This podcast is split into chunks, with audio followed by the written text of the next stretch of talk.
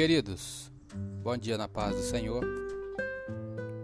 Leitura bíblica diária do dia 19 de dezembro. Livro de Tiago, capítulo 1. A religião genuína.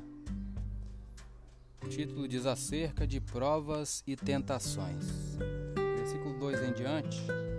Meus irmãos, tende grande gozo quando cairdes em várias tentações sabendo que a prova da vossa fé produz a paciência. Tenha, porém, a paciência a sua obra perfeita, para que sejais perfeitos e completos, sem faltar em coisa alguma. Comentário: Não podemos conhecer de fato a profundidade de nosso caráter até que vejamos como reagimos sob ou debaixo de pressão. É fácil ser bondoso com os outros quando nos tratam bem e tudo está bem. Mas será que ainda podemos ser bondosos quando os outros nos tratam de forma injusta? Deus quer, quer nos tornar maduros e completos e não nos poupar de toda a dor. Ao invés de reclamarmos de nossas lutas, devemos vê-las como oportunidades para o crescimento espiritual em Cristo. Agradeça a Deus por ter prometido estar com você em tempos difíceis. Peça que Ele lhe ajude a resolver seus problemas ou que lhe dê forças para suportá-los. Então, seja paciente. Deus não lhe deixará sozinho com seus problemas. Ele permanecerá por perto e lhe ajudará a crescer na graça e na fé. Versículo 5 em diante.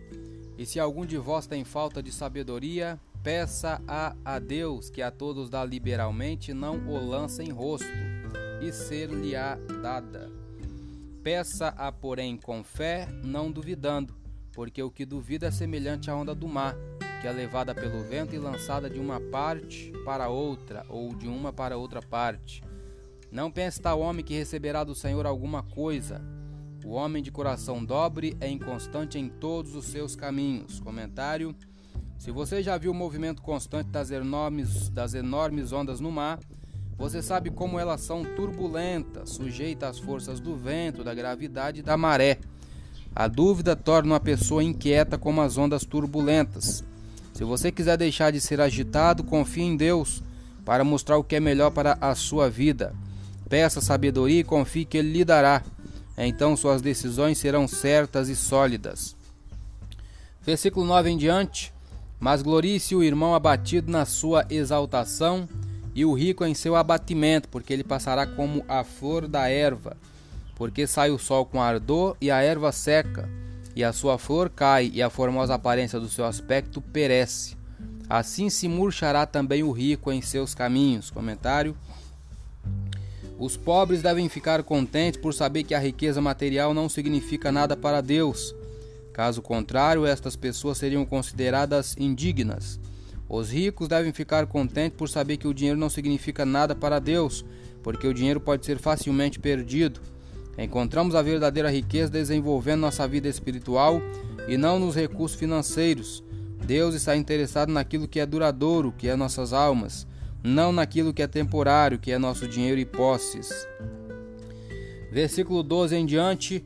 Bem-aventurado o varão que sofre a tentação, porque quando for provado receberá a coroa da vida, a qual o Senhor tem prometido aos que o amam. Ninguém, sendo tentado, diga: De Deus sou tentado porque Deus não pode ser tentado pelo mal e a ninguém tenta. Mas cada um é tentado quando atraído e engodado pela sua própria concupiscência.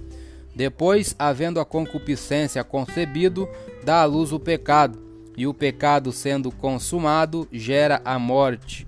Não erreis, meus amados irmãos.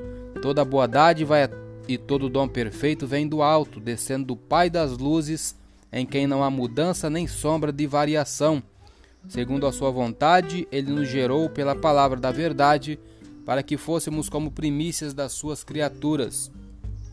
A partir do versículo 19, sobre a prática da palavra de Deus. Sabei isto, meus amados irmãos, mas todo homem seja pronto para ouvir, tardio para falar, tardio para se irá, porque a ira do homem não opera a justiça de Deus. Pelo que, rejeitando toda a imundícia e acúmulo de malícia, Recebei com mansidão a palavra em voz enxertada, a qual pode salvar a vossa alma. E sede cumpridores da palavra e não somente ouvintes, enganando-vos com falsos discursos. Porque se alguém é ouvinte da palavra e não cumpridor, é semelhante ao varão que contempla ao espelho o seu rosto natural, porque se contempla a si mesmo e foi-se e logo se esqueceu de como era. Aquele, porém, que atenta bem para a lei perfeita da liberdade e nisso persevera, não sendo ouvinte esquecido, mas fazedor da obra, este tal será bem-aventurado no seu feito. Se alguém entre vós cuida ser religioso e não refreia sua língua, antes engana o seu coração. A religião desse é vã. A religião pura e imaculada para com Deus o Pai é esta: visitar os órfãos e as viúvas nas suas tribulações e guardar-se da corrupção do mundo. Eu sou Elias Rodrigues, que Deus nos abençoe. Amém.